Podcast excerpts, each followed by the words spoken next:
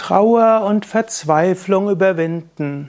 So lautet ein Seminar bei Yoga Vidya. Trauer und Verzweiflung überwinden, da können Yogatechniken hilfreich sein. Wenn du etwas verloren hast, einen lieben Menschen oder etwas anderes, was dir, was für dich sehr wichtig war, dann ist normal, dass dort eine Trauerperiode ist. Man unterscheidet ja auch, dass ein, verschiedene Trauerphasen, die dort kommen. Ah, man sagt manchmal, die erste Trauerphase ist das Negieren, das Leugnen. Das zweite ist die intensive Trauer, dann die Periode der chaotischen Emotionen, wo auch Verzweiflung dabei sein kann. Irgendwann kommt vielleicht die Idealisierung und als nächstes käme dann das Zurückgehen ins Leben. Die meisten Menschen machen diese Trauerprozesse praktisch von selbst durch, aber manche Menschen können doch stecken bleiben. Und hier kann Yoga eine große Hilfe sein.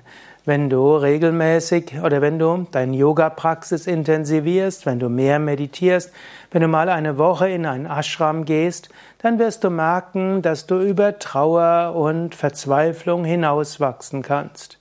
Wenn also ein kurzer, also ein Verlust vor ein paar Tagen oder Wochen war, dann akzeptiere, akzeptiere deine Emotionalität. Dabei kann helfen, dass du Tagebuch führst, aufschreibst über deine Erfahrungen und dass du vielleicht noch einen Brief schickst an, oder schreibst, den du natürlich nicht losschicken kannst, weil der andere nicht mehr da ist. Oder du kannst mit anderen darüber sprechen, wenn du gute Freunde hast, die bereit sind, mit dir darüber zu sprechen.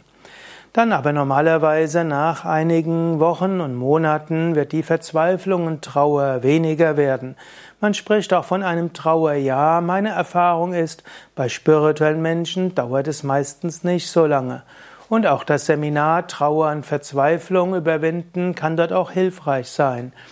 Viele Tipps im Umgang mit Trauer findest du auf www.yoga-vidya.de-seminar. Dort gibt es Seminare zum Thema Tod, Reinkarnation, Trauer und andere.